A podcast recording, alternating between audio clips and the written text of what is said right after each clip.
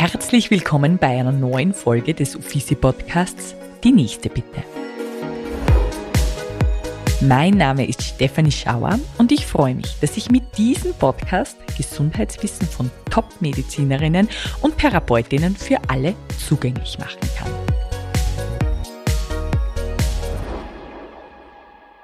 Auf unserer abenteuerlichen Reise durch das Land der Erziehung stellen wir uns oft die Frage, mache ich das richtig? Genau wie auf einer großen Expedition, auf der nicht immer eine genaue Karte oder ein perfekter Kompass zur Verfügung steht ist auch die Erziehung ein Weg voller Unbekannter. Deshalb freut es mich, dass ich zu diesem Thema heute gleich zwei Expertinnen vors Mikrofon bringen konnte. Auf der einen Seite habe ich Frau Magister Marlene Sulek. Sie ist klinische Psychologin und Gesundheitspsychologin mit einer Praxis in Wien. Zudem ist sie auch noch Mama von drei wunderbaren Kindern. Auf der anderen Seite sitzt heute die liebe Wes.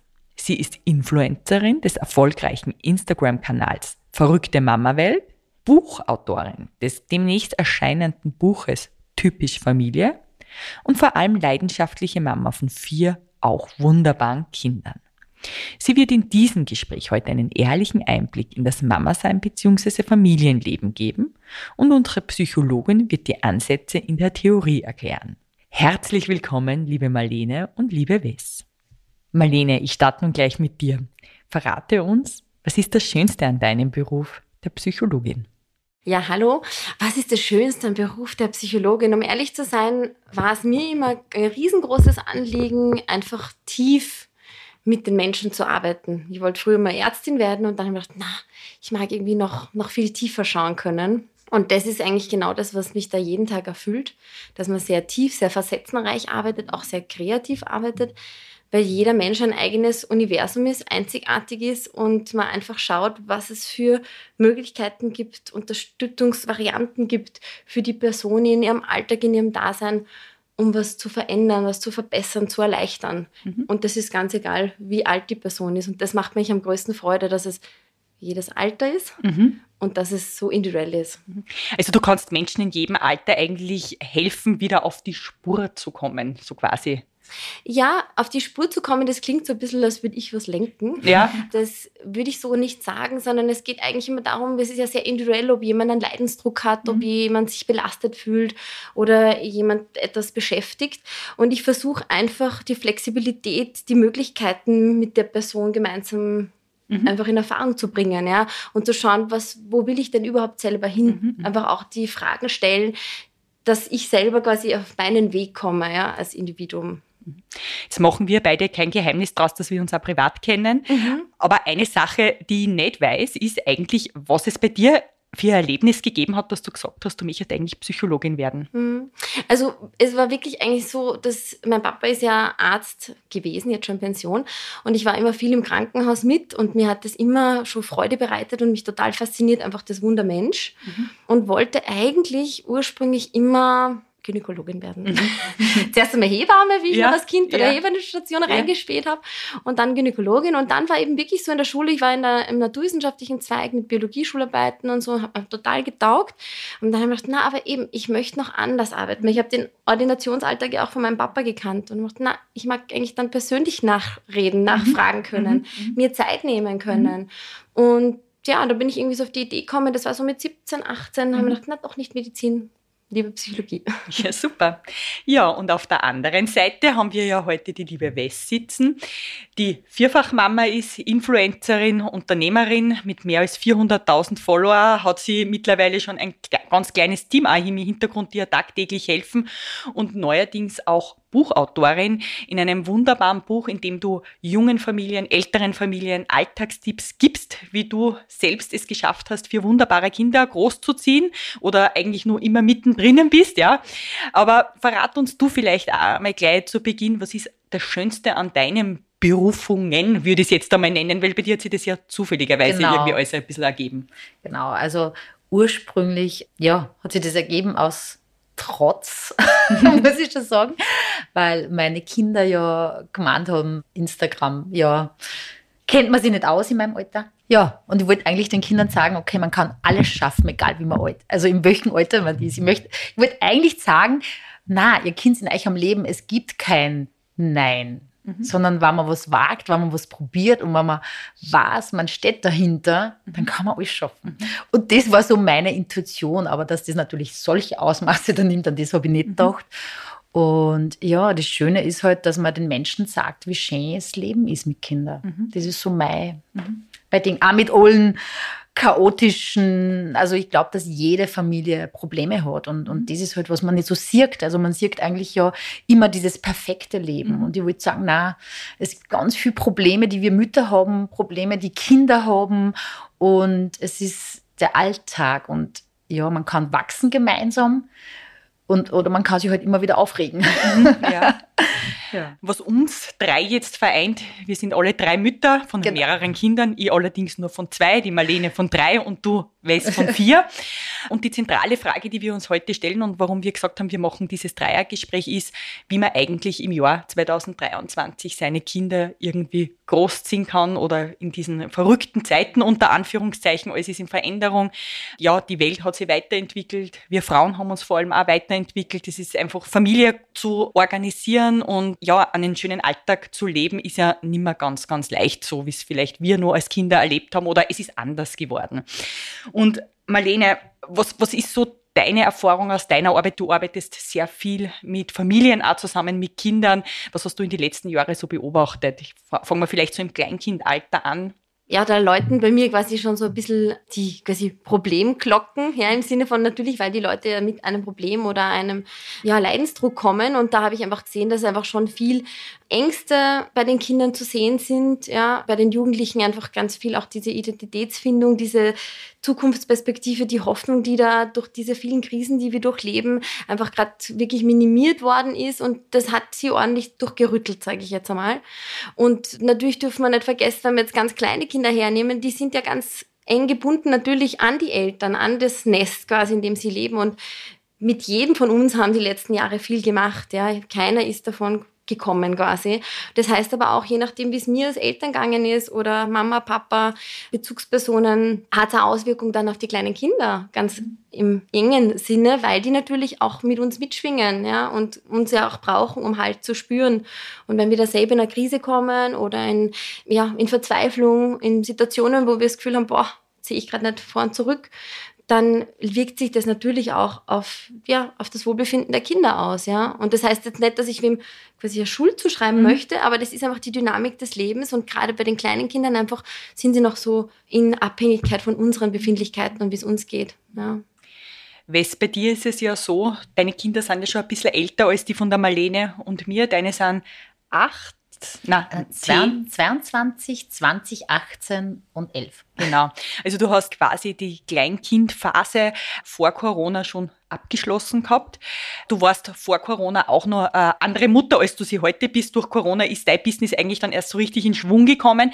Aber wenn du jetzt deine Mutterrolle heute mit von vor Corona vergleichst oder was sind so deine Erinnerungen an die Kleinkindphase? Ich meine, vier Kinder ist ja auch nicht so easy, aber vielleicht möchtest du uns da ein paar Tipps gleich einmal mitgeben oder den Hörerinnen, was du aus dieser Zeit mitnehmen hast können in der Kleinkindphase. Aus der Kleinkindphase, ja.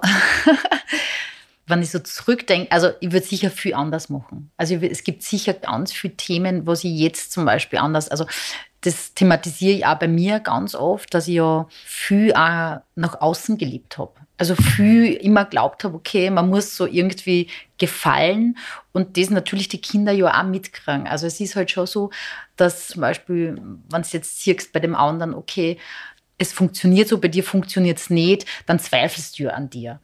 Und ich habe früher natürlich schon oft an mir gezweifelt und jetzt im Nachhinein denke ich mir oft, warum? Mhm. Warum hört man nicht viel mehr auf den Instinkt? Weil jede Familie ist auch anders. Jede Möchtest Familie du vielleicht nur sagen, warum du an dir gezweifelt hast? Weil du hast ja trotzdem, glaube ich, sehr selbstbewusst für vier Kinder entschieden. Also bei mir war sicher die Schwiegermama ein großes Thema. Okay. Mhm. Also das ist schon so, dass die Schwiegermama immer natürlich irgendwie, egal was ich gemacht habe, es war falsch. Ui. Und dann zweifelst du an dir und dann denkst, okay, ist es jetzt richtig, was ich mache? Mhm. Macht man es jetzt richtig? Du bist ja noch relativ jung. Junge Mama geworden. Und junge genau. Mama geworden, würdest du sagen, war das auch noch der, der Unsicherheit, weil du warst 25, 24, 24 sogar, ja. beim ersten Kind. Genau. Ähm, was, was, was würdest du da jetzt so, wenn du heute noch mal in der Situation warst, natürlich. Würde ich nicht mehr zweifeln an ja, mir. ja. Ich würde es nicht machen. Also, natürlich gibt es Sachen, du weißt nie, ob es richtig ist. Mhm. Das ist ganz klar, weil jede Mutter will das Beste für ihre Kinder Mhm. machen. Aber ich würde nicht mehr, mehr so an mir zweifeln. Ich würde sagen, okay, das ist meine Entscheidung und nicht mehr nachzudenken, okay, wie würde es der machen, wie würde es der machen, wie würde es der machen, wie würde es mehr der Mhm. machen, sondern in diesem Augenblick entscheiden, wie ich das spüre. Mhm. Weil das ist das Richtige.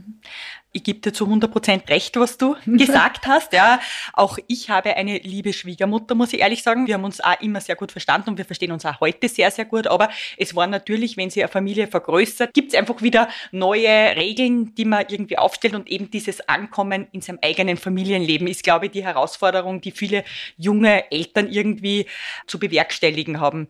Damals hat mir eine sehr weise Freundin gesagt, die hier in der Runde sitzt, eben die Kommunikation ist da das Entscheidende und das habe ich auch damals gewählt, gemeinsam mit meinem Mann und wir haben das ja, sind auch aus dieser Krise, die jede junge Familie hat, auch irgendwie rausgekommen und das ist so mein Learning aus diesem Kleinkindalter, ganz egal, ob es die Schwiegermutter ist, die eigene Mutter, der Chef, die Schwester, der Onkel oder wer auch immer, jeder weiß immer alles besser und ich glaube, für diesen Weg einzustehen und für sich und seine Familie eben einzustehen, das ist das Wichtigste. Wie siehst du das, Marlene? Ja, ich glaube, das ist einfach eine der größten Herausforderungen und eben auch so Geschenke, die wir bekommen, wenn wir Eltern werden dürfen, dass wir da ganz, ganz arg gespiegelt kriegen, hey, wie will ich denn jetzt eigentlich leben? Ja, was ist mir eigentlich wichtig? Was sind meine Normen, meine Werte? So jetzt mir als Person. Jetzt gibt's aber da auch noch den Partner, die Welt, das Universum des anderen, ja. Und dann gibt's vielleicht auch noch Erwartungshaltungen oder Wünsche oder einfach Einflüsse von außen, wie auch immer das Umfeld ist. Und das heißt aber auch, da fusioniert sich ja vieles, ja. Und das muss man irgendwie von gemeinsamen Nenner bringen, im Sinne von, hey, dass wir überhaupt einmal Erwartungen abchecken oder auch Wünsche uns bewusst werden und in erster Linie auch mal ganz klar die eigenen. Weil nur wenn ich die ganz genau weiß, dann kann ich natürlich auch ganz anders kommunizieren oder meine Meinung vertreten oder meine Erwartungen irgendwie aussprechen. Aber zuerst muss ich mal wissen, was will ich überhaupt? Oder warum will ich es nicht? Ja. ja? Und ich glaube, da ist ja schon die Herausforderung. Wir wissen es ja eigentlich, was wir wollen, aber wir trauen es uns nicht zu sagen. Genau. Oder wie war das bei dir, Wes? Also du hast das wahrscheinlich auch mit 24 gewusst, wie du das haben möchtest, aber hättest das nicht sagen traut. Ja, also für mich war zum Beispiel jetzt, äh, ich sage jetzt nochmal ein Beispiel, dass jetzt mein Dritter, der hat ja nie mit uns gegessen. Also dem war zum Beispiel, man ist ja, man, wir sind viele, sage ich, und es ist halt laut, es ist halt, äh, jeder redet, also bei uns ist ja am Tisch, wenn man sitzt, für manche vielleicht anstrengend, sag ich jetzt einmal. Und mein Dritter ist ein sehr ruhiges Kind und der hat halt gesagt, Mama, ich halte das nicht aus. Ich mag lieber eine Stunde später essen. Wenn die Ruhe da ist. Genau, und für mich war das nie ein Problem.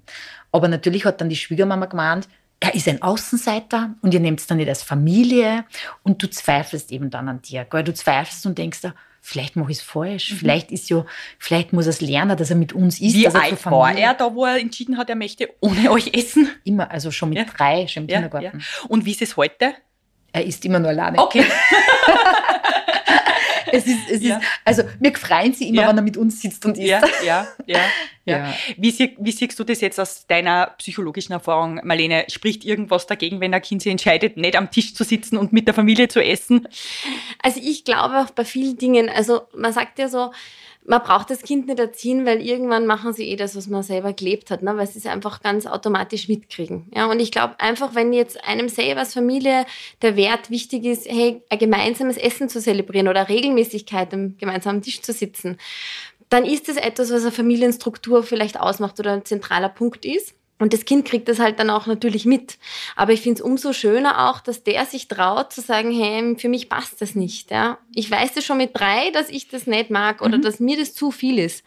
Und es ist eigentlich auch total gescheit, bevor er in Stress ist Ja. oder ein Unwohlsein, wo man sich nähert ne, und wo man wirklich was aufnehmen soll, dass man sagt, hey, taugt mir nicht. Ich entscheide mich da anders und dass dann auch die Offenheit ist von zu Hause zu sagen, ja, probieren wir es mal aus, schauen wir mal. Und ich glaube einfach, dass das eine quasi das ist ein Wert der Familie. Wir sitzen gemeinsam am Tisch und essen, ja, und das ist ja auch wirklich was Wunderschönes. Aber das andere ist eben auch, dass jedes Individuum halt auch so seinen Spielraum hat, ja, und seine Entfaltung braucht. Und wenn das heißt, da, da kriege ich nichts runter oder da ist mir alles zu viel, wenn alle am Tisch sitzen, dann ist das so. Und dann ist das eigentlich ein Bedürfnis, was total schön ist, wenn der das mit drei schon formulieren kann. Ja? Und trotzdem denke ich mir, kriegt er aber eine Atmosphäre mit. eine Gemeinschaft mit, weil da immer Rudel ist, weil da ein gemeinsames Kochen, ein gemeinsames Hinsetzen ist und weiß auch vielleicht die Aspekte dessen ja, zu schätzen aber vielleicht dann, wenn es braucht. Ja, genau, eben. Und wie war das dann bei dir? Weil also du hast gemerkt, okay, ich werde mit meiner Schwiegermutter, das, wir haben unterschiedliche Ansichten. Genau. Wie war das dann in der Beziehung zu deinem Mann? Ich meine, vier Kinder, da muss man ja doch sehr an einen Strang ziehen. Ja? Wart ihr euch dann auch automatisch uneinig oder ihr wart euch eigentlich immer klar, wie ihr es haben wollt?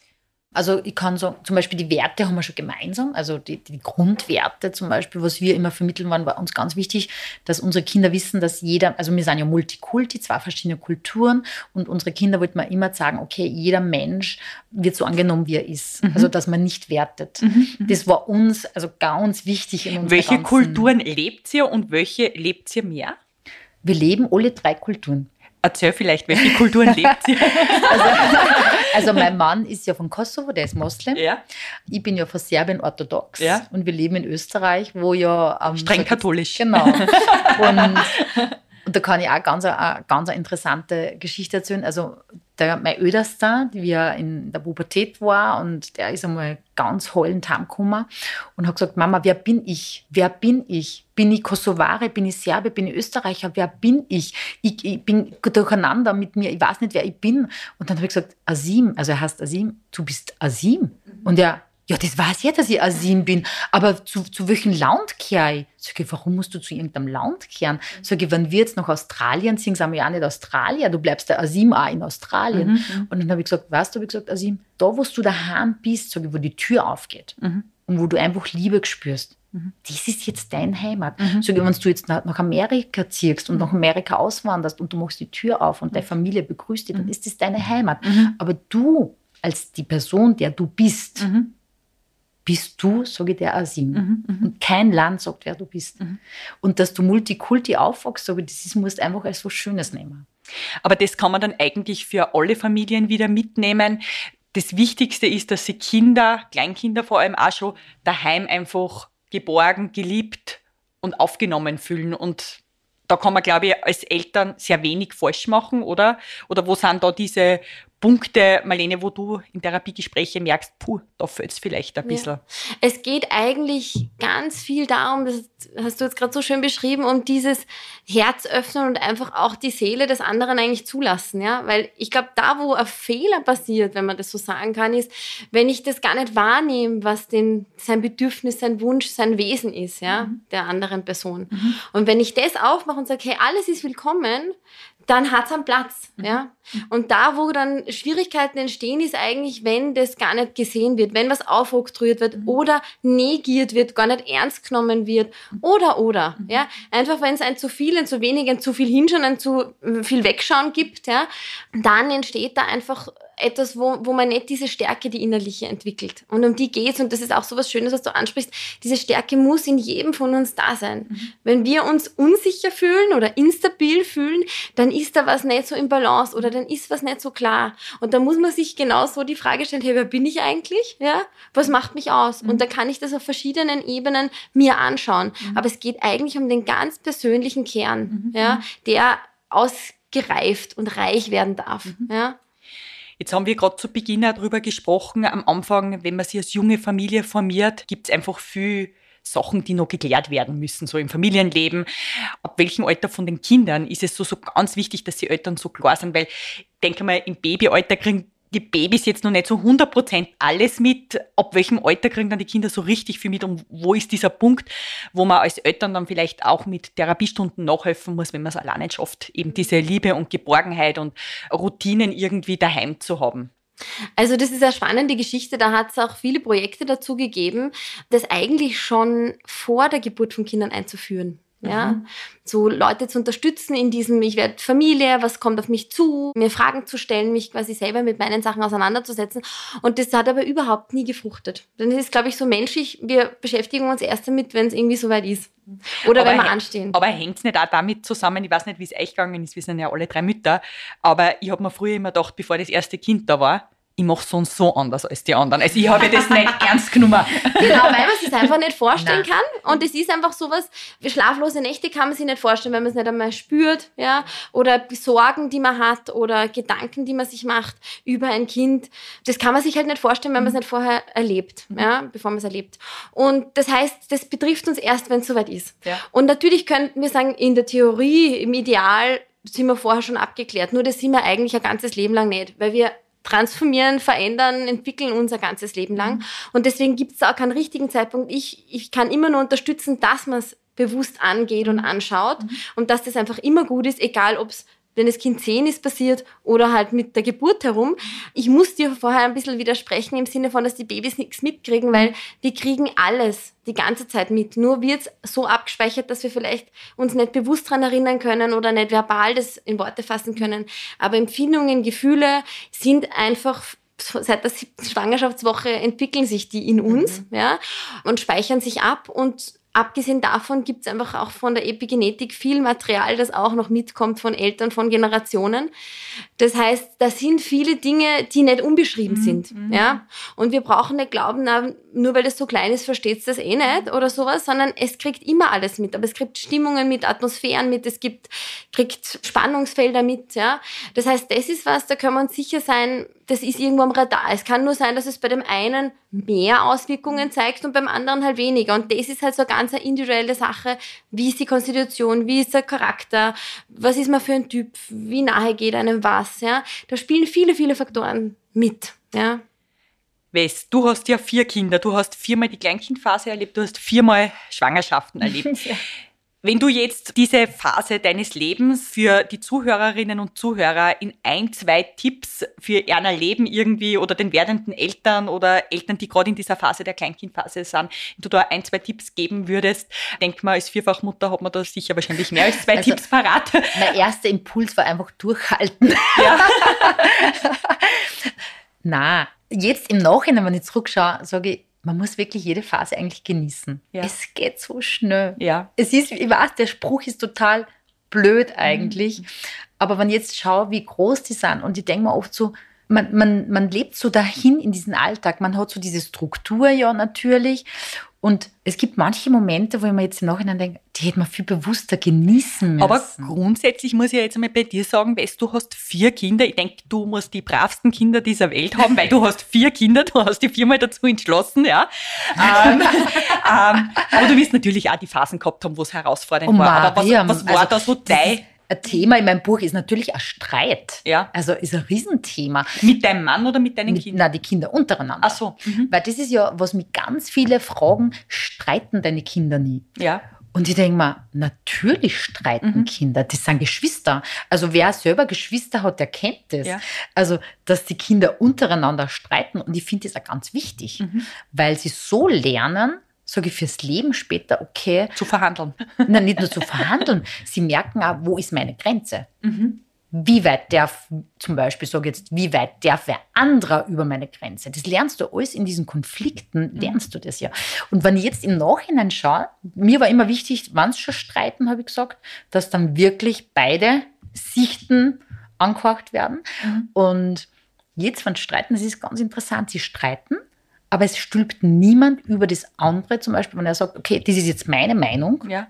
sagt keiner, okay, ich nehme aber, ich akzeptiere die Meinung nicht. Sondern es heißt wirklich so, okay, das ist deine Meinung, ich habe eine andere Meinung, Thema ist erledigt. Und das haben sie aber gelernt, wie es klar war, weil ich mich aber nicht eingemischt habe. Ich muss jetzt trotzdem noch mal auf ein mhm. anderes Thema zurück, weil du hast vier Kinder und ich bin gerade in dieser Lebensphase, ja. meine Kinder schlafen nicht ständig. Und wie hast es du geschafft, dass deine vier Kinder, also wann haben die geschlafen, wie hast du geschlafen? Weil das Schlafen ist, finde ich, in dieser ersten Phase der Mutterschaft oder Elternschaft ja. so eine prägende. Jetzt würde mich einfach interessieren, wie war das bei deinen vier Kindern? Also meine Kinder haben, haben lang bei uns geschlafen. Mhm. Also die haben sehr lang, also die Kleine hat sogar, die kommt jetzt noch, die ist elf und kommt mhm. wenn es Angst hat. Also ich habe immer gesagt, wenn ihr Angst habt, ihr könnt immer zu uns ins mhm. Bett kommen. Also das ist, ich genieße mhm. das selber auch. Mhm. Und dann haben Aber haben Kinder, alle vier Kinder dann bei euch im Bett geschlafen? Hat es also, eine Phase gegeben, wo sie zu sechst im nein, Bett? Nein, es hat der Große hat zwei Jahre bei uns geschlafen. Mhm. Dann hat er, hat er, ist er in sein eigenes Kinderzimmer. Mhm. Aber weil er das selber entschieden hat, ich habe mhm. immer gesagt, du kannst trotzdem bei uns schlafen. Mhm. Aber weil der Bruder schon da ist, habe ich gesagt, kannst Aber der hat mhm. immer gesagt, nein, Mama, das Babygeschrei, das mag ich nicht. Mag ich nicht. Und dann war es so, wie der dritte auf die Welt gekommen ist. Da hat der zweite dann zwei Jahre bei uns geschlafen. Ja. Der ist aber dann einfach zu seinem Bruder gezogen Ja. mit zwei. Dann haben die gemeinsam im, im Schlafzimmer geschlafen. Und der dritte zum Beispiel, der hat nur vier Monate bei mir geschlafen. Ja, so. Also traurig eigentlich, oder? Der, war- der hat immer, das war einfach schon, das habe ich von Anfang an gespürt, diese Nähe. Der hat das einfach, dem war das zu viel. Eben, da kommen wir auch wieder mit dem Mhm. Essen. Dem war sogar dieses Schlafen, diese Nähe, das war ihm zu viel. Mhm. Und der hat die ganze Nacht immer geschrien und ich hab, wir sind die ganze Nacht gegangen mit ihm und haben ihn ertragen und haben ihn gewickelt. Weil du denkst, dass Mama, was ist jetzt? Habe ich zwei Kinder, die was bei uns geschlafen haben, die was, Mhm. du hast, ich habe ich hab gestüt, ich habe einfach die Brust raus, die haben sich die Brust selber genommen, ich habe weiter geschlafen, die haben gegessen Mhm. und die Sache war erledigt. Und bei ihm hat es nicht funktioniert. Mhm. Und ich habe mir gedacht, was mache ich falsch bei diesem Kind? Und habe dann mit vier Monaten haben wir gedacht, so, ich kann nicht mehr. Du schlafst jetzt einfach selber in einem eigenen Zimmer. Mhm. Und dieses Kind hat durchgeschlafen. Ja, Er hat durchgeschlafen. super. Und ich habe mir dann gedacht, warum? Also Ja. du, du fragst ja dann, wa- warum? Warum Ja. funktioniert es bei ihm Mhm. nicht? Mhm. Und der hat das einfach, ja, das ist, ich glaube schon, dass wir alle Menschen sehr viel Energie haben und sehr, und, und manche Kinder ist es dann zu viel Energie oder Und du selbst jetzt, also du warst, es klingt jetzt irgendwie so danach, wie wenn du immer halbwegs gute Nächte gehabt hättest. bei den ersten zwei eigentlich schon. Ja, ja, okay. Also bei den ersten zwei, eigentlich, ja, ich habe das wirklich, ich habe dann, die haben sich selber Mhm. die Brust rausgenommen, haben, haben einfach dran geknuckelt und ich habe ganz gut, ich habe aber auch von Haus aus einen sehr guten Schlaf. Ja, super. Man sagt ja jetzt, oder früher war es ja eher so, dass man gesagt haben, na, das tut man nicht, dass Kinder im Elternbett schlafen. Ich habe es auch so gemacht mit meinen beiden Kindern. Ich habe das eigentlich sehr genossen. Irgendwann kommt natürlich der Punkt, wo sie, wo man dann ständig irgendwie aufgeweckt wird, weil man Füße, Hände oder was auch immer im Gesicht hat. Aber ich habe es auch genossen, muss ich ehrlich sagen. Habe natürlich Mhm. auch hin und wieder das gerade von älteren Personen, das sollte Genau. man nicht machen. Aber Marlene, jetzt aus, aus psychologischer Sicht, ist was verwerflich daran, wenn Kinder einfach bei den Eltern im Bett schlafen? Wo gibt es so eine Grenze? Wo sollte es aufhören? Gibt es die überhaupt? Was ist deine Expertinnenmeinung dazu? Also, kann, also ich kann nur sagen, Familienbett, so nenne ich es jetzt mal, ist einfach voll was Tolles und überhaupt nicht verwerflich. Weil jetzt rein aus der Neurobiologie wissen wir, wenn wir Körper spüren, uns versanfte Berührungen haben, wie Massagen, einfach Nähe, das Tragen, was wir ja bei den Babys haben, das ist im Tragetuch oder einfach herumschaukeln, das sind die Dinge, die die Kinder beruhigen. Und gerade in den ersten Jahren, wo sie noch so abhängig von uns sind, ist es eigentlich was total Gescheites, weil sie hören und spüren uns dadurch und sie kriegen mit, ah, da ist eh jemand. Das heißt, es ist einfach ein Berührungsfaktor, der für sie eintritt. Ja? Und das heißt, es ist von dem her einfach etwas, was total gut ist für die Entwicklung, weil einfach dieses, dieser Stress, das Cortisol einfach gering gehalten wird. Und das ist eigentlich mitunter ein ganzer oder einer der wichtigsten Faktoren für die gesamte Gehirnentwicklung zum Beispiel. Wenn ich natürlich jetzt einzelne Persönlichkeiten habe, die das nicht wollen, dann ist es so schön, wenn man sagt, hey, was braucht's denn, was könnte ich denn verändern, damit das Kind besser schlafen kann. Und ich meine, ich muss sagen, bei meiner Tochter war das genauso. Die hat einfach von, ich habe immer gemerkt, sie schlaft nicht gut neben mir, die ist unruhig und alles. Und die hat auch viel, viel besser ziemlich bald alleine in ihrem Bett und in ihrem Zimmer geschlafen. Aber ich glaube einfach, um dieses Angebot geht's, wenn es für einen selber passt, ja, dass man sagt, hey, dieses, dieses, dieser sichere Hafen, den gibt's. Ja, man kann immer kommen, man kann kuscheln, man kann sich das holen. Und ich muss sagen, natürlich, wann gibt's den Punkt, wo man sagt, sie sollen raus aus dem Bett? Ja, ich glaube, das ist ganz was äh, Natürliches, was sich sowieso von selber entwickeln wird. Ja, das, das eine Kind hat früher, das andere später. Aber natürlich ist ein Zeitpunkt wie beginnende Pubertät, Erwachsenwerden und so weiter, das, wo man sagt, da wird's dann einfach Zeit für, für diese eigenen Reglementierungen und runterkommen und alleine schlafen können. Aber man kann das natürlich schon vorher einfach auch schauen, was braucht's denn, damit ich gut zum Beispiel einschlafen kann. Ja? Braucht's ein Kuschel und dann kann ich alleine schlafen? Muss ich die ganze Nacht jemanden spüren? Brauche ich ein Kuscheltier? Brauche ich einen gemütlichen Polster? Brauche ich eine Musik? Brauche ich ein Licht? Was auch immer für Faktoren, die mir quasi Beruhigung schenken. Und das kann ich natürlich relativ bald anfangen. Ja? Aber ich sage jetzt einmal, das ist ganz natürlich und das, was sich die Kinder so, glaube ich, auch selber holen werden, ist einfach, wenn sie dann in die Pubertät kommen, zu sagen, nein, das passt aber jetzt nimmer. Ja? Also ich glaube, das ist ein ganz natürlicher Prozess, auf den wir auch vertrauen dürfen, mhm. ja, dass das einfach auch kommen wird. Weil ich habe das Gefühl, manchmal haben die Eltern oder die Familien einfach das Verlangen, was muss denn ich tun, damit das passiert? Mhm. Aber das hat alles sein Tempo. Und jedes Kind hat ein eigenes Tempo. Und wir dürfen darauf vertrauen, dass sich das auch entwickelt. Ja. Marlene, du hast einmal in einem Gespräch zu mir gesagt, dass heutzutage sehr viel verkopft wird, dass Menschen eigentlich immer so nach Ideale streben, dass sie im Internet, im, auf Social Media so erzählt, wie sie eigentlich leben sollten, was sie tun sollten und achten eigentlich sehr wenig nur nur auf das, wie sie es für sich selbst richtig anspürt. Wie schaffen grundsätzlich Menschen wieder in sich zu vertrauen? Oder ja. in, in, in die Familie oder in jede einzelnes Familienmitglied? Auf, glaube ich, genau das, was die Wes auch vorher gesagt hat, auf dieses innere Gespür auch zu hören, ja, mhm. auf diesen, auf diesen Instinkt, auf das Bauchgefühl, auf das wirklich Zulassen von, hey, zu jedem Kind habe ich ein bisschen eine andere Beziehung, ein bisschen ein anderes Gefühl. Was sagt denn das? Mhm. Ja, wir versuchen das dann mit Büchern und mit Kopf und Gesprächen und Denken und Lesen und so weiter irgendwie alles zu überdecken. Und ich glaube, da wieder hinzuhören auf diese leise Stimme ist einfach was, wo wir uns eigentlich, das kann jeder im Alltag machen, mhm. im Sinne von einfach mal am Abend eine ruhige ja, Viertelstunde mhm. hinsetzen und sagen, hey, puh, lass mal den Tag Revue passieren, was war denn eigentlich, was habe ich denn beschäftigt, wo habe ich mich im Wohl gefühlt, wie ist es mit den Kindern gegangen, wie habe ich denn die wahrgenommen, einfach so dieses mal innehalten, ja. Mhm. Und das ist einfach was, wo, wo ich das Gefühl habe, dieses, dieses auch eigene Tempo, ja, mhm. dass Dinge kommen, erlebt werden, man verdaut, reflektiert, irgendeine Lösung oder irgendeine neue ähm, Idee dazu hat, dass dieser Prozess manchmal auch immer so überholt werden will. Mhm. Das braucht halt seine Zeit. Mhm. Ja? Und auch als Eltern, als Familien, wir wachsen mit der Aufgabe. Mhm in zehn Jahren oder in 20 Jahren sagen, so hätten wir es gemacht. Aber wir haben halt währenddessen halt unser Learning, unsere Erfahrungen, unsere Herausforderungen. Aber ich glaube, wir dürfen alles immer auch als Chance sehen, wie du auch gesagt hast, als einfach was Positives, wo man sagen kann, hey, was kann denn ich da auch lernen? Ja, dass ich mir noch sicherer bin, dass ich meine Meinung vielleicht noch klarer vertrete, dass ich noch mehr auf einen Charakter eingehen darf, weil der ganz anders ist als die anderen zwei. Das ist etwas, wo, wo wir immer wieder gefordert werden, ich sage jetzt mal flexibel zu bleiben. Mhm. Ja? Und wenn wir glauben, wir können eine Schablone über irgendwen drüberlegen, funktioniert es nicht. Ja? Weder über uns selber noch über unsere Kinder. Und wenn wir sagen, mal, wir erziehen ja alle gleich, stimmt nicht, weil wir haben mit jedem eine ganz eigene Beziehung. Mhm. Jeder Mensch löst in uns was anderes aus. Mhm. Und was mir auch, oder was ich vielen Eltern auch sage, die große Chance der einzelnen Persönlichkeiten, die Kinder, die wir haben, ist, dass wir auch wirklich eigene Themen lernen dürfen. Ja, mhm. jedes Kind sagt, hat so das Potenzial, also erweckt in uns ein Potenzial, dass wir ein Lebensthema leben dürfen. Mhm. Ja, das heißt, jedes Kind bringt da uns auch was mit. Mhm. Und wenn wir genau hinschauen, können wir herausfinden, was ist das überhaupt? Ja, wo steht man denn da an? Was ist denn das Neue, was ich lernen darf? Wes, du hast vier Kinder. Das heißt, du hast ganz schön viel von deinen Kindern lernen ja. dürfen. Magst du uns da vielleicht das eine oder andere erfahren? Vielleicht auch als Fähigkeit von dir als Lehrerin. Du hast vier Kinder in der Schule, die teilweise nur in der Schule sind oder waren. Das ist ja trotzdem eine sehr herausfordernde Zeit, die Schule. Also ich kann mich an meine Schulzeit noch erinnern und ich habe auch drei Geschwister. Wir haben regelmäßig unsere Eltern ins Schwitzen gebracht. Ja. Wie ist es bei dir? Du bist in dieser Phase. Du hast eben vier Kinder, die einfach alle zum Teil nur in der Schule sind oder die Hälfte. Also bei uns war es halt einfach das Gute, dass äh, das Schulthema mein Mann übernommen hat. Also das war eigentlich bei uns, weil ich, war ja den ganzen Tag, sage jetzt, mit den Kindern und er war arbeiten mhm. und ich habe dann gesagt, okay, irgendwas musst du ja übernehmen. Also und natürlich da das Schulthema mir irgendwie ist da auch nicht so. Genau. okay.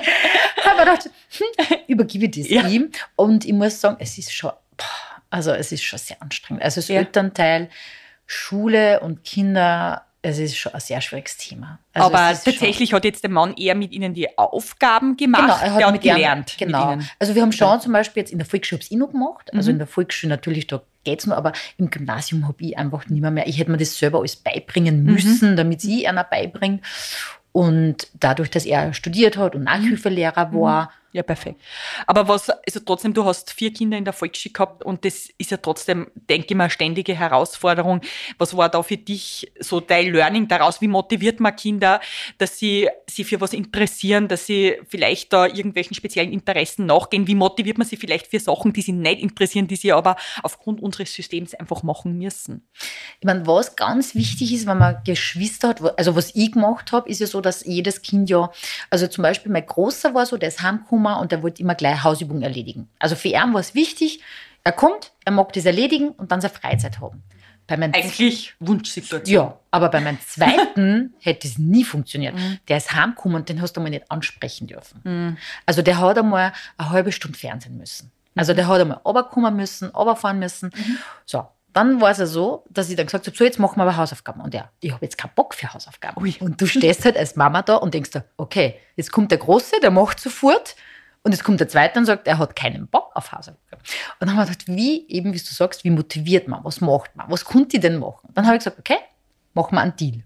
Du sagst mir die Zeit, wenn du die Hausaufgaben machen möchtest. Also der Deal ist, wir möchten am Nachmittag auch was unternehmen. Mhm. Das heißt, wenn du mit uns was unternehmen willst, müssen wir gute Zeit finden, was für die passt und was auch für uns passt, damit du mitkommst. Mhm. Dann hat er gesagt, okay, zwischen halb drei und drei ist ein ganz, ein gute, ganz ein gute Ding. Sag ich, ja, passt. Und das war wirklich, der ist um zwischen halb drei, drei oder so Hausaufgaben, das war in zehn Minuten erledigt, weil wenn du das ja schnell ja, machst, ja. dann ist ja das erste erledigt. Und es hat wirklich funktioniert. Ja, Und beim dritten, der nicht ja so gern bei euch am Tisch sitzt und grundsätzlich seinen eigenen ähm, Weg geht. Der hat, also der hat ja grundsätzlich sehr schwer in der Schule da. Der war halt, ja, der war halt ja so Fußball, Radlfahren. Mhm. Der, der, hat die Power braucht, also genau, die Bewegung. Der hat die Bewegung braucht. Und bei ihm war es so, der hätte jetzt zum Beispiel im Sitzen nicht lernen können, sondern mhm. der hat, da hast wirklich, du bist gesessen und er ist hin und her gegangen. Also er mhm. hat halt im Stehen quasi im Hin und Her hat er, Super. Hat er gelernt. Und ja, da hat eigentlich mein Mann viel mit ihm gemacht. Und bei der vierten jetzt, jetzt musst du ja schon richtige ja, Profilehrerin also die, sein. Da muss ich sagen, die ist auch sehr selbstständig. Die ist da auch sehr, ja. Aber auch da sieht man jetzt wieder anhand deiner Geschichte von vier Kindern. Es ist, es ist jedes anders. Kind anders, jeder Mensch ist anders. Und du hast irgendwie für dich gelernt, auf jeden einzugehen das ist ganz wichtig. Mhm. Also das ist wichtig, wenn man, eh, wie es vorhin eben gesagt hat, es ist keine Schablone. Du kannst nicht sagen jetzt, okay, bei dem einen Kind funktioniert, das funktioniert mhm. bei alle vier. Mhm. Das ist ja bei uns genau das Gleiche. Ich habe zum Beispiel auch zu meinem Mann einmal, da, habe ich auch gesagt, das ist halt, auch bei Geschwisterkindern zum Beispiel. Mhm. Das ist ja, wenn jetzt ein zweites Geschwisterchen kommt, viele haben wir mit dem Thema Eifersucht. Und da ist ja auch immer oft die Eifersucht. Und dann habe ich gesagt, naja, man muss, sich, man muss sich hineinversetzen in den Erstgeborenen. Mhm. Jetzt kommt der Mann heim mit einer zweiten Frau und sagt, so schau, mhm. ich habe jetzt nur wen lieb und mhm. die ist jetzt da bei uns und lebt bei uns und gehört zur Familie. Mhm. mhm. Wie würde man denn reagieren? Mhm. Also als Erster wird man mal einen Schockmoment haben und sie denken, mhm. was stimmt denn da nicht? Also man muss schon die Kinder sehr viel reden mit ihnen, sehr viel erklären. Also wir es sind alle vier und wir haben überhaupt kein Eifersuchtsthema zum Beispiel, weil du jedes Kind so nimmst, wie es ist und jedes Kind eben so wie es vorbereitet braucht zu werden, so muss das halt dann auch machen. Also bei mir ist es aktuell so, also meine Kinder sind jetzt drei und fünf und wenn ich nach dem Kindergarten frage, was hat es zum Mittagessen gegeben, kommt nichts. Wenn ich frage, wie war's, mh, mm, haben dir deine Kinder immer gleich erzählt, wie tatsächlich der Tag war? Oder wie hast du den richtigen Zeitpunkt für ein Gespräch mit deinen Kindern herausgefunden? Ich habe schon gehört, dass manche halt nur um 5 Uhr reden wollen, manche nur währenddessen die Mutter in der Küche oder der Vater steht. Also ist das auch wieder bei alle vier anders oder? Ja, also komplett anders. Ja. Also im Endeffekt, sie kommen eh, wenn es wirklich ein Thema, zum Beispiel meine Kleine, Darum habe ich zuerst gerade geschrieben, hey, wie war es bei der Schularbeit? Die ist halt auch nicht, die kommt und, und da, so richtig, die muss alles loswerden. Mhm. Bei meinen Burschen war das so, die sind heimgekommen, wie, wie du sagst, wie mhm. war's? Gut. Sache ist Aber erledigt. zumindest war es gut. Ja. Sache ist ja. erledigt. Und sie reden dann eh, wenn sie reden möchten, ich sage immer, sie kommen von alleine. Mhm. Das ist die Idealsituation, dass Kinder mit den Eltern sprechen. Also meine sind, wie gesagt, ja noch relativ klein. Das dauert einfach nur ein bisschen. Marlene, wo läuten bei dir als Psychologin die Alarmglocken, wenn Kinder mit den Eltern nicht reden oder wenn die vielleicht gar niemanden haben, mit dem sie reden können? Wie viel muss man mit einem Kind reden? Wie viel muss man nachfragen? Also, was sind da so deine, deine, deine Erfahrungen, Tipps, Studien? Na, was mir dazu einfällt, ist gleich einmal, dass wenn man die Kinder so konfrontativ fragt, wie war dein Tag, so ausfragendmäßig meistens wenig kommt. Also, natürlich kommt es darauf an, kann das Kind das überhaupt schon so ausdrücken, wenn es noch so klein ist, ja, und in Worte fassen, aber das andere ist auch das Konfrontative ist was, was Kinder nicht so gern haben. Das heißt, eine Atmosphäre schaffen, wo man einfach vielleicht mal so plaudert, einfach eben bei einem Essen, bei einem gemeinsamen Kochen, bei einem Spazierengehen oder am Nachhauseweg oder sowas, wo man vielleicht auch selber mal ein bisschen aus dem Tag berichtet, was denn so los war, was einen beschäftigt, wo man nicht immer nur als Eltern fragt, sondern auch selber was erzählt Ja, mhm. dann ist es auch Usus, eine Kommunikation drüber zu reden, Atmosphäre, die man herstellt. Ja. Mhm. Und das andere ist aber auch, es gibt Kinder, die nicht übers Reden sich ausdrücken. Es gibt welche, die machen das eher so in sich und malen währenddessen was oder spielen einfach. Spielen ist auch etwas, wo Kinder irrsinnig viel verarbeiten vom Tag, gerade in dem Alter, also Kindergartenalter ist Spielen einfach irrsinnig wertvoll, wenn man sie einfach spielen lässt, wenn man Atmosphäre herstellt, wo man einfach in Ruhe spielen kann. Entweder miteinander oder halt auch jeder für sich, je nachdem auch wieder, was für ein Typ ist, das Kind. Aber ähm, eben auch zeichnen, Musik hören, irgendwas basteln, wenn es Tiere gibt, mit Tieren sein. Es gibt andere Wege als reden, um sich auszudrücken oder Seins zu ordnen. Ja? In deiner Praxis jetzt behandelst du ja auch ganz viele Kinder. Wie lange braucht es dann für dich, dass du herausfindest, ein fremdes Kind, wie reagiert das auf mich, weil du ja trotzdem auch mit diesen Kindern sprechen musst? Das finde ich eigentlich total interessant, was ja wir Mütter vielleicht oft total lang brauchen, dass wir herausfinden, was unsere Kinder brauchen. Wie schnell kannst du das in deiner Praxis herausfinden? Mhm. Meistens eigentlich schon beim ersten Kennenlernen, weil ich versuche ganz beim Kind zu sein und eben ganz in deren Welt. Und das funktioniert dann eben je nachdem über Reden, über Basteln, über Bücher gemeinsam anschauen oder sowas. Kann ich mir das so vorstellen, du, du hast da diesen Kindertisch vorbereitet und da legst du unterschiedliche Sachen hin und dann schaust du, wo das Kind darauf reagiert, oder? Ja, also ich, ich, ich versuche da schon so ein bisschen abzuchecken, wie reagieren die, was mögen die. Mhm. Und dann legt man irgendwie los, wo ich merke, die fühlen sich wohl mhm. mit dem Material oder mit dem Medium, sage ich jetzt einmal. Und manche sind eben total redselig und da wird überhaupt nichts sonst irgendwie verwendet und manche braucht man zuerst einmal Einstiegsspiel und dann fangen wir an, was zu malen oder so. Aber grundsätzlich sage ich immer, geht es bei mir um die Gefühle, um das, dass es einem gut geht oder vielleicht auch besser geht, wenn man was verändern will. Und es ist für manche Kinder total ungewohnt, dass sie das überhaupt sagen mhm. dürfen, was sie jetzt eigentlich genau vielleicht verändern wollen, mhm. ja. Und oft kommen ja Eltern mit einem Anliegen und das Anliegen des Kindes kann vielleicht was ganz anderes sein.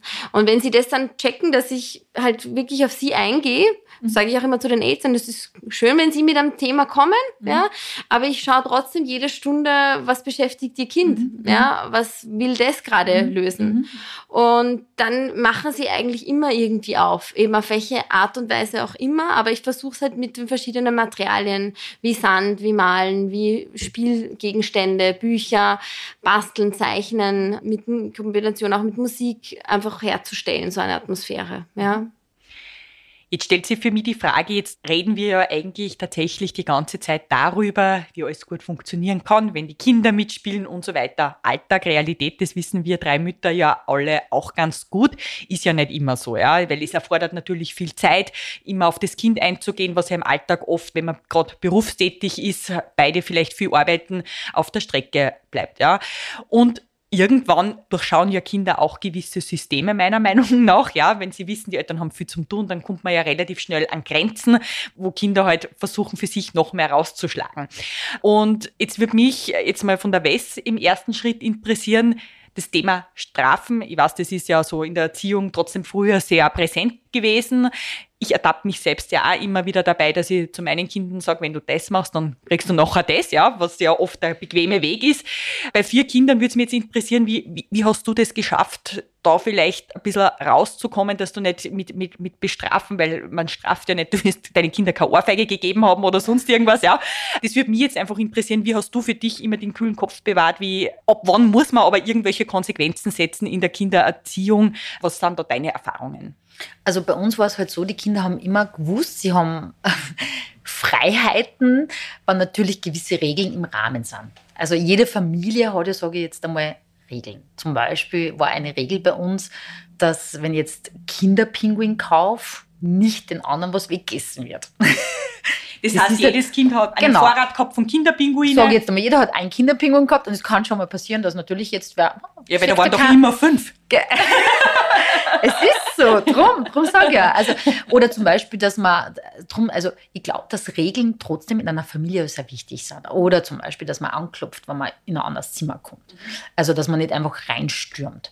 Also, Gut, es, jetzt hat es Regeln gegeben bei euch. Und genau. Wenn sie ein Kind nicht an die Regel gehalten hat, ja, was, war, war das, was hast es, du da meistens gemacht? Also bei diesen Regeln zum Beispiel, da habe ich natürlich, da habe ich gesagt, okay, Ich meine, wie geht's dir dabei? Ja. Also es war halt schon mal, zum Beispiel unser Zweiter hat diese Regel nie akzeptiert. Der ist immer überall eingegangen. Also der hat überall einfach hauruck eine und hat auch natürlich Also ohne seine- Einklopfen in ohne Klopfen Zimmer. und hat auch manchmal von seinen Geschwistern auch Sachen einfach genommen, ohne zu fragen. So, stehst du als Mutter da, wie du sagst, was machst du? Wie was alt war er du?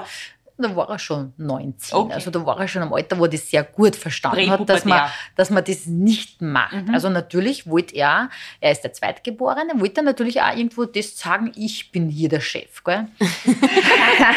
ja, ist ja so. Und, und dann denkt man sich als Mutter, okay, wie, wie löse ich dieses Problem? Weil mit Reden funktioniert es nicht.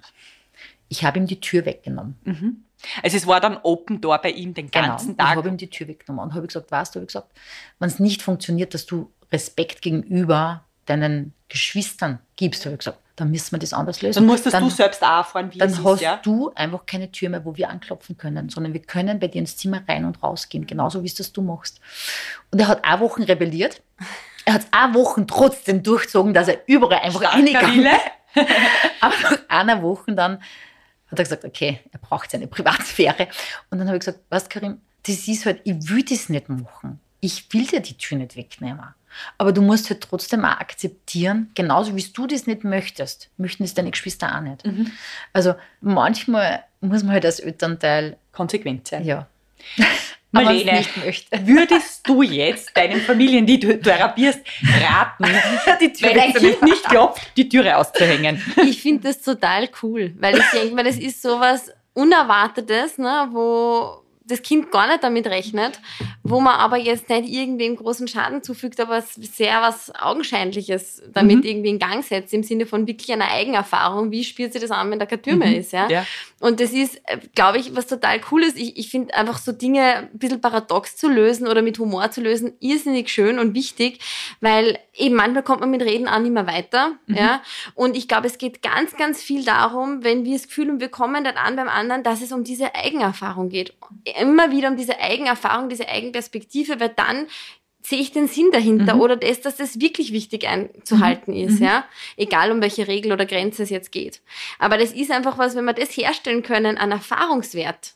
Oder manchmal auch die Freiheit haben, jetzt lassen wir das Kind das erfahren. Manche Kinder werden sehr beschützt oder schon voll vorüberlegt, quasi erzogen oder begleitet, ja, wo ich sage, da nimmt man ihnen aber auch irrsinnig viel an Erfahrungsspielraum. Und das macht aber dann auch wieder unser Selbstbewusstsein, Selbstvertrauen aus, unsere Selbstwirksamkeit. Und die ist ganz entscheidend, um Resilienz auch zu entwickeln, dass ich weiß, was kann ich bewirken, was bewirke ich mit was. Und das ist einfach auch Erfahrung.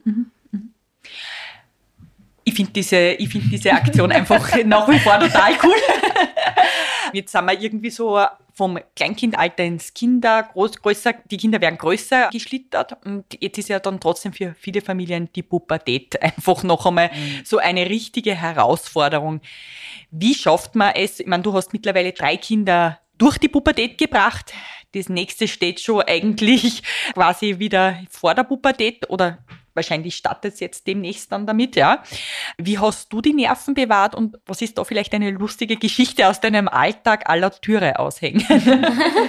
Ja, da ist halt auch wichtig, dass jedes, jeder die Pubertät natürlich anders ist. Zum, der Große hat eben viel mit sich selbst Zweifel gehabt, Selbstfindungsphase, dass man da immer Auge drauf hält. Und da muss ich sagen, da habe ich sicher, wenn ich jetzt im Nachhinein so denke, zu überbehütet. Also da bin ich, glaube ich, schon so, wo ich mir oft denke, dann habe ich sicher viel Erfahrungen weggenommen. Also, wo ich mir jetzt im Nachhinein denke, okay, ich merke das jetzt nur, wo ich mich oft zurücknehmen muss. Der ist 22, aber ich muss mich oft dann so zurücknehmen, wo ich mir denke, ah, na, er muss diese Erfahrung selber machen. Ich muss ihm dieses, diese Verantwortung selber überlassen. Ist natürlich für uns Mütter manchmal auch sehr schwer. Und mein zweiter ist ja so eben, der gerne Regeln bricht. Und dem habe ich in der Pubertät, das Einzige, was ich gesagt habe, mir ist nur wichtig, tu dir nicht weh. Genau, es ist wirklich so. Ich habe gesagt, ich weiß, du musst mit dem Kopf durch die Wand, du musst deine Erfahrungen selber machen. Da habe ich gewusst, er muss es machen. Und egal, was ich sage, er wird sowieso machen. Und was war da so äh, vielleicht ein Erlebnis, was du gehabt hast, wo du wirklich Angst um ihn gehabt hast? Naja, wenn wie ein Führerschein gemacht hat, ich meine, der hat die ersten drei Monate, glaube ich, jede Woche fast äh, einen kleinen Unfall gehabt. Also war einfach, wo du halt wirklich die Nächte da liegst und nicht schlafst. Da kommt eben wieder die anderen schlaflosen. schlaflosen Nächte, wo ich gesagt habe, bitte melde dich einfach nur. Und dann, dann ruft da Mama, der Randstand war einfach zu nahe. Und ich denke mir, na, war eh kein Passant drauf. ja, und, und das sind halt schon so Sachen, gell, wo du dann wieder hinfährst und, und wo du sagst, ma, bitte, fahr doch vorsichtig. Gell? Und er sagt, ich bin eh vorsichtig gefahren. Also, mhm. und das sind halt schon auch keine leichten, mhm. keine leichten Nächte, sage ich jetzt einmal. Und bei meinem dritten sind halt wieder die anderen Sorgen. Mein dritter, dadurch, dass er so in sich gezogen und, und sehr viel eben in seinem Zimmer ist, machst du halt Sorgen, okay, der muss halt aussehen, der muss halt fortgehen, der muss halt mit die, mit die Dingen. Und dann sage ich letztens, ja, warum gehst du nicht fort? Da würde man als Mama manchmal halt am liebsten nehmen und am sitzen mhm. in die Disco. aber, aber das kannst du halt auch nicht machen. Du kannst als Mama halt solche Sachen nicht machen. Und das ist halt natürlich auch herausfordernd in der Teenagerzeit. Und dann sage ich letztens, ja, ja warum du nicht fort oder mal in die Disco? Oder ich meine, meine Mama hätte eher gesagt, bleib daheim. Und ich sage, gehen. Und dann sagt er, Mama, ich habe eh meine Freien. Sag ich, aber ich sehe keine Freien. Mhm. Sag ich, die habe ich eh online. Gell? Und mhm. da hat sich halt, er war halt in der Corona-Zeit in dieser Pubertät, wo so wichtig dieses fortgeworden. Mhm. Und das ist halt was viel, was mich damals in der Corona-Zeit so gestört hat, weil die Teenager sind nicht gesehen worden. Mhm. Sie sind nicht gesehen worden. Und man hat ja in dieser Zeit so viel weggenommen. Und das ist, wo ich mir denke, es ist immer nur gegangen um, um natürlich um, um die Familien, Kleinkinder, und es ist gegangen um die Elternleute. Aber was ist mit einem 15-Jährigen, 16-Jährigen? Also ich mich in der Corona-Zeit, also im Juni 2020 ist ja meine Tochter auf die Welt gekommen und ich habe dann über den Sommer eine junge Babysitterin gehabt, die bei mir gearbeitet hat und mir mit den Kindern geholfen hat, damit sie sich ihr Debütantinnenballkleid kaufen kann. Und die hat den ganzen Sommer bei mir gearbeitet, damit sie sich ihr Traumkleid kaufen kann, das sie extra von Wien damals geholt hat. Und ich weiß noch die Nachricht, die man sie dann geschrieben hat, wie sie mir gesagt hat, jetzt habe ich umsonst gearbeitet, weil es ist eh wieder Lockdown und unser Ball wird nicht genau. stattfinden. Genau. Und jetzt wird mich natürlich, Marlene, von deiner Seite erfahren, was hast du da gerade für Fälle in deiner Praxis? Wie kann man Kinder, die durch Corona halt verlernt haben, vielleicht auch rauszugehen, sie mit Freunden zu treffen, aus dieser Krise rausholen? Weil ich habe selbst bei mir gemerkt, ich habe auch wieder fortgehen, rausgehen, Leute im wirklichen Leben treffen, lernen müssen. Ja. ja, ich glaube, es ist einfach diese Zeit wirklich eine irrsinnig herausfordernde gewesen, eben für uns alle, weil es uns alle betroffen hat und eben jede Altersgruppe in einer anderen Art und Weise. Bei den ganz Kleinen hat man gemerkt, die sind nicht gewohnt, mit anderen zu spielen oder Gruppenerfahrungen zu haben. Wenn die jetzt keine Geschwister haben, die waren da ganz unbeholfen. Bei den Volksschulkindern sind irrsinnig viele Ängste kommen, im Sinne von, puh, jetzt wieder präsent zu sein, war so viel Leid in einer Klasse, alleine die Schule raufgehen und, und, und. Und bei den Jugendlichen war halt natürlich ein Riesenfaktor auch dieses Gruppenerleben, weil das ist ja ein zentraler Punkt in der Entwicklung, dass ich meine Peergruppe habe. Ja? Mhm. Und da muss ich schon sagen, das kann ich da nur recht geben. Es ist total verabsäumt worden, da wirklich auch gut drauf zu achten, weil einfach damit auch Skills verloren gehen, Fähigkeiten, die ich da lerne in dieser Zeit. Ja? Mhm. Mich eben eine Gruppe zu positionieren, eine Rolle zu finden, mhm. meine Resonanz auch zu spüren gegenüber den anderen. Und das habe ich einfach teilweise nur in so einer Präsenz, in einem Erleben miteinander. Mhm. Ja. Und natürlich gibt's Dinge, Behelfnisse, wie auch online was zu pflegen oder Kontakt zu halten. Aber das spürt sich anders an. Mhm. Ja, das Leben spürt sich anders an. Mhm. Und das ist einfach, sage ich jetzt mal, viel auf der Strecke geblieben. Mhm. Ja, und das eine ist, dass es vielleicht jemand mir entgegenspielt, der generell vielleicht ein ruhigerer Typ ist und dem es nicht so rauszieht. Ja, aber selbst auch da brauchen wir ein gewisses Maß an mhm. soziales Miteinander. Ja? Mhm. Und eben auch nicht nur in der Familie oder mit den Geschwistern, sondern halt mit Gleichaltrigen. Und das ist schon was, das sich natürlich unterschiedlich zeigt, mhm. ja? ob das jetzt in was Depressivem ist oder eben in totalen Unsicherheiten, Ängsten. Wo ist so dein das Tipp? kann sehr individuell unterschiedlich sein, ja. Wo ist so dein Tipp? Was sind so Zeichen, wo du sagst, liebe Eltern, vielleicht jetzt auch da den, bei den mhm. Hörerinnen, kommt es vielleicht wirklich in eine psychologische Praxis, lasst euch helfen. Also welche Signale sollte man da bei einem mhm. Kind wahrnehmen? Also ich sage immer, das Leben ist eigentlich total einfach gegliedert. Mhm. Ja? Wenn wir so an die Basissachen denken, wie eben sowas wie Essen, Schlafen, dass ich Bewegung mache, dass ich selber mit mir ganz gut zurechtkomme und mit mir sein kann, aber eben auch in der Gruppe, ja, dann sind es fünf Bereiche, die ich mir mal anschauen kann. Mhm. Ja? Wenn jetzt jemand beim Schlafen, jetzt heißt es nicht bei der Mama kuscheln wollen, sondern wirklich nicht durchschlaft, überhaupt nicht einschlafen mhm. kann, vielleicht unglaublich viel grübelt im Volksschulalter, ja, übers Leben und sich schwerfällige Gedanken macht oder sowas, dann ist das zum Beispiel so ein Zeichen. Ja? Oder es gibt Jugendliche, die gehen, also sich um zwei ins Bett und stehen um sechs wieder auf und schlafen jeden Tag nur drei, vier Stunden. Wo man irgendwann sagen muss, hey Leute, wenn ihr das weitermacht, dann geht da was in Disbalance, ja. Mhm. Genauso halt auch mit dem Essen. Wenn, ich denke mal halt, Essen an sich ist etwas, was uns nährt, ne? Mhm. Also es ist einfach was Essentielles. Mhm. Welche Form, wie auch immer, das ist individuell unterschiedlich, aber dass es regelmäßig stattfinden muss und gerade als Kind, wo ich wachse, mich entwickle und mein Gehirn viel Arbeit leistet, brauche ich das einfach, ja. Mhm. Und wenn ich merke, hey, da findet es nicht regelmäßig statt oder da werden Sachen einfach total vernachlässigt oder was nicht vertragen oder, oder, dann muss ich da genauer hinschauen. Mhm. Und dann ist ein Faktor auch Bewegung. Ja, natürlich gibt es unterschiedliche Typen. Die einen, die total die Sportler sind, die nur Bewegung brauchen und das auch viel als Ausgleich brauchen. Aber ein gewisses Maß an Bewegung braucht der Mensch. Mhm. Ja, ist einfach für unsere Gesundheit körperlich, aber auch geistig enorm wichtig. Mhm. Mit Bewegung schütten wir andere Neurotransmitter aus und kriegen einfach einen anderen Impuls. Mhm. Ja, mhm. und das reicht schon, wenn wir eben eine halbe Stunde spazieren gehen. Mhm. Aber wir brauchen ein gewisses Pensum. Mhm. Ja, und wenn das jetzt gar nicht mehr stattfindet, kann ich auch sagen, hey, das ist was, was aber irgendwo schon im Töpfchen drinnen sein mhm. muss, mhm. im Tages- oder Wochenrhythmus.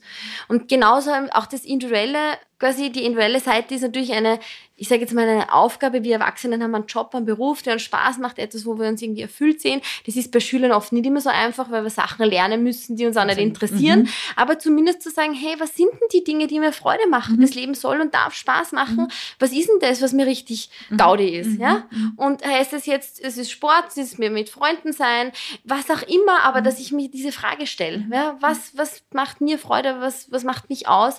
Und wo kann ich ganz ich sein? Ja? Und nicht jetzt für die Schule, für die Mama, für die Familie oder sonst wem, sondern ich, was ist meins? Ja?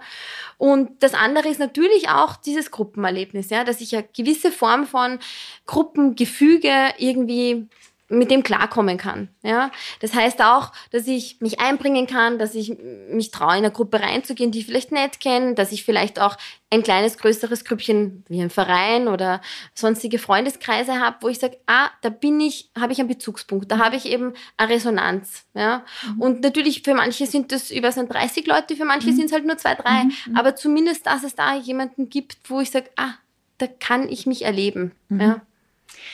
ja, liebe Wes, du hast ja während Corona etwas geschafft, was nicht viele geschafft haben. Du hast in einer absoluten Krisenzeit für dich ein sehr erfolgreiches Business aufgebaut. Das macht dir Spaß. Spaß, du hast es gerade anklingen lassen, Marlene, ist einfach so wichtig im Leben, ja. Du zeigst auf humorvolle Art und Weise eigentlich etwas, was bei allen irgendwo Realität ist, nämlich das gelebte Chaos als Familie. Und das hat mich wirklich von Anfang an sehr beeindruckt. Dir nehme ich einfach alles ab, was du sagst und deshalb freut es mich wirklich, dass du deine Learnings, was du als Vierfachmutter jetzt in den letzten 22 20 Jahren erlebt hast, in einem Buch zusammengefasst hast, ja. Das heißt aber auch, dass sich die Rolle, die du als Mutter in den letzten Jahren gehabt hast, stark verändert hat, weil du warst sehr lange unter Anführungszeichen nur die Mama. Du bist jetzt Mama, Unternehmerin, Influencerin und eben Buchautorin. Wie hast du deine Kinder darauf vorbereitet? Wie, wie, wie hat sich dein Leben verändert, also auch das Leben mit den Kindern. Vielleicht möchtest du da ein bisschen einen Einblick geben, nämlich auch, dass man dich kennt. Du hast über 400.000 Follower, eine irrsinnige Reichweite. Vielleicht magst du uns da ein bisschen was darüber nur erzählen. Also ich muss sagen, das schönste Kompliment, muss ich sagen, war letzte Woche von meinen Kindern. Da habe ich ja dieses Buch fertig gehabt. Und dann haben sie gesagt, Mama, wir sind stolz auf dich. Mhm. ja, das ist aber auch voll lieb. Ja. Mhm. Und das ist schön. ja, voll. Ja, das freut mich total. Ja, das ist gut. Das ist gut. da gibt es manchmal keine Worte. Ja, das ja. schön. Achtung, Gewinnspiel. Unter allen Hörerinnen werden drei Ausgaben des Buches Typisch Familie von der lieben Wes verlost. Dazu habe ich euch in den Shownotes den dementsprechenden Link mit allen Informationen eingefügt. Viel Erfolg beim Mitspielen! Man kann eigentlich sagen, so als Mutter, Unternehmerin, dein Leben hat sich eigentlich total positiv verändert und deine Kinder sind stolz auf die, die schauen zu dir rauf und du kannst nicht nur deinen Kindern sagen, was im Leben möglich ist, sondern über 400.000 Menschen tagtäglich, die vor ähnlichen Herausforderungen stehen. Ja, na, das war wirklich, also das war, das war letzte Woche, war sprachlos. Ja. Und das haben sie einfach so in einem Moment gesagt. Aber da muss man einfach sagen, du hast als Mutter extrem viel richtig gemacht. Also auch jetzt dieses Gespräch hat mir gezeigt, ja, wenn man seinem Bauch irgendwie vertraut, und ich glaube, Marlene, das kannst du unterschreiben, dann kann man schon relativ wenig falsch machen oder? Ja, ja. ich glaube, es ist, es ist eben diesem, diesem Bauchvertrauen und auch merken, wenn ich mir nicht sicher fühle, wie kann ich mir denn Sicherheit holen? Mhm. Natürlich können wir uns mal eben auch da wieder Infos einholen, wohin gehen, beraten lassen, nachfragen. Und ich glaube, das soll man früher machen als zu spät. Mhm. mhm. Weil wir sind alle Menschen und manchmal bringen uns eben die Situationen an Grenzen, mhm. ja, wo wir gerade selber keine Idee dazu haben mhm. oder wo man nur mehr verunsichert sind. Mhm. Und ich glaube, das Wichtigste ist eigentlich, dass wir nicht sagen, ja, ich muss da jetzt irgendwie nur meins machen und ich schaffe das schon oder eben nur perfekt oder mhm. sonst was, sondern auch zu sagen, hey, aber das Leben ist halt einfach auch gekoppelt an Gott sei Dank viel Umfeld. Mhm. Und es gibt super Menschen in meinem Umfeld und manchmal ist es die Schwester, die ich anrufe mhm. und manchmal die Mama, die ich frage oder die Nachbarin und einfach mich austausche. Mhm. Und genauso gibt es eben auch auf den verschiedenen Ebenen professionelle Menschen. Und ich glaube, das Wichtige ist einfach da zu sagen, hey, ehrlich mit sich zu sein, sagen, hey, jetzt weiß ich es gerade nicht. Ja? ja. Und, und auch zu sagen, hey, jetzt, wie, wie, wie kann ich weiter tun, dass man da sich das auch erlaubt. Ja? Mhm.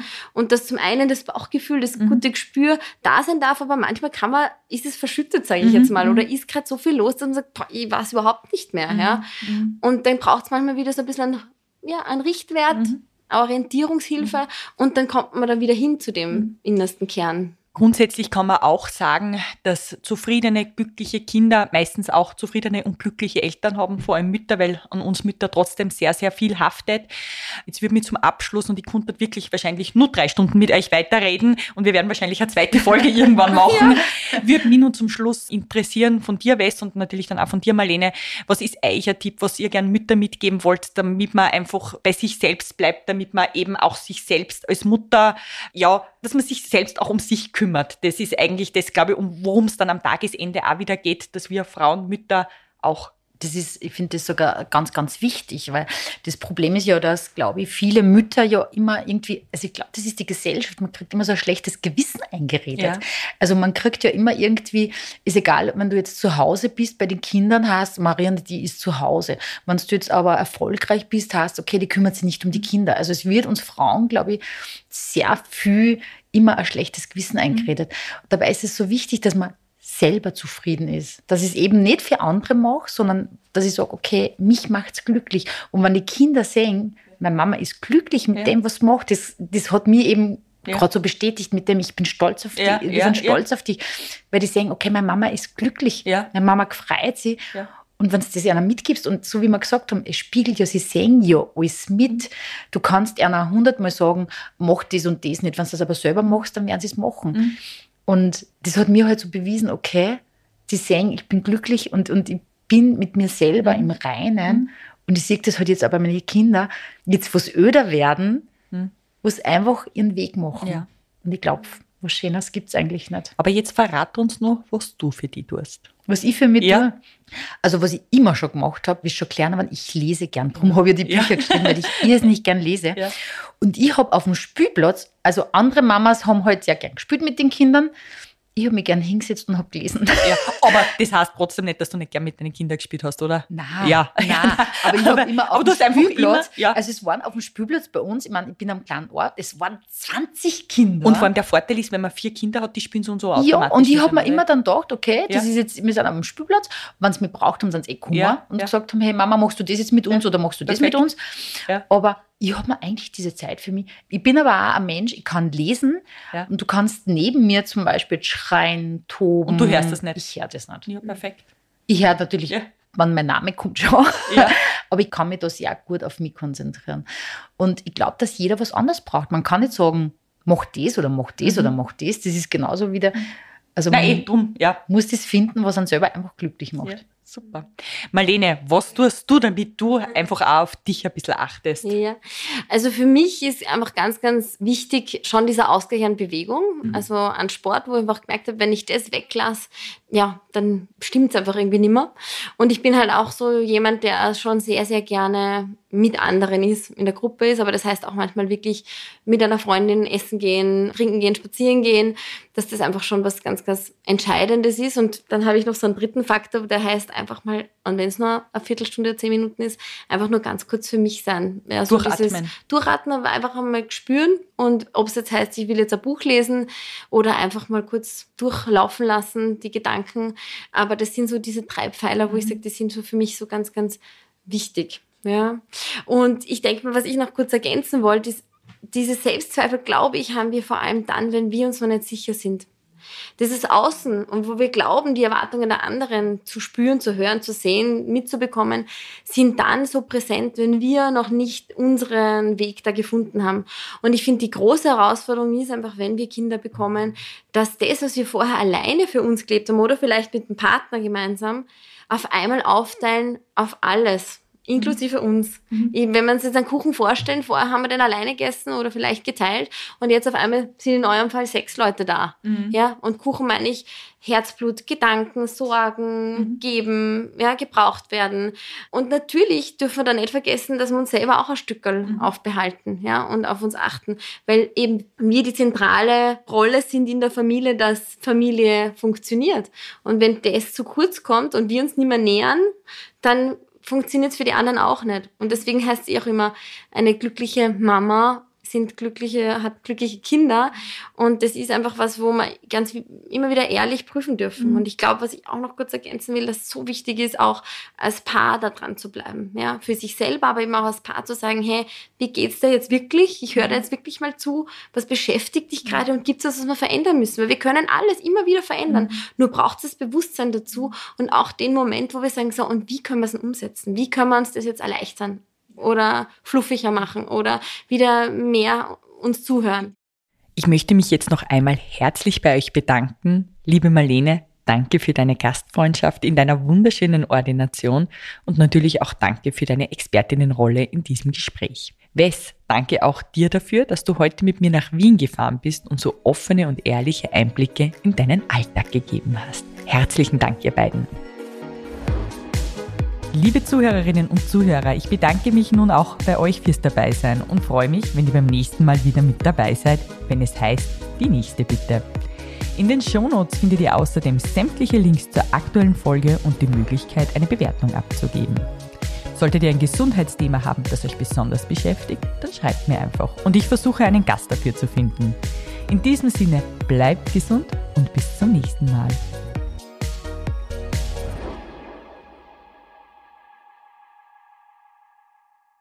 Dieser Podcast wurde produziert von WePodit.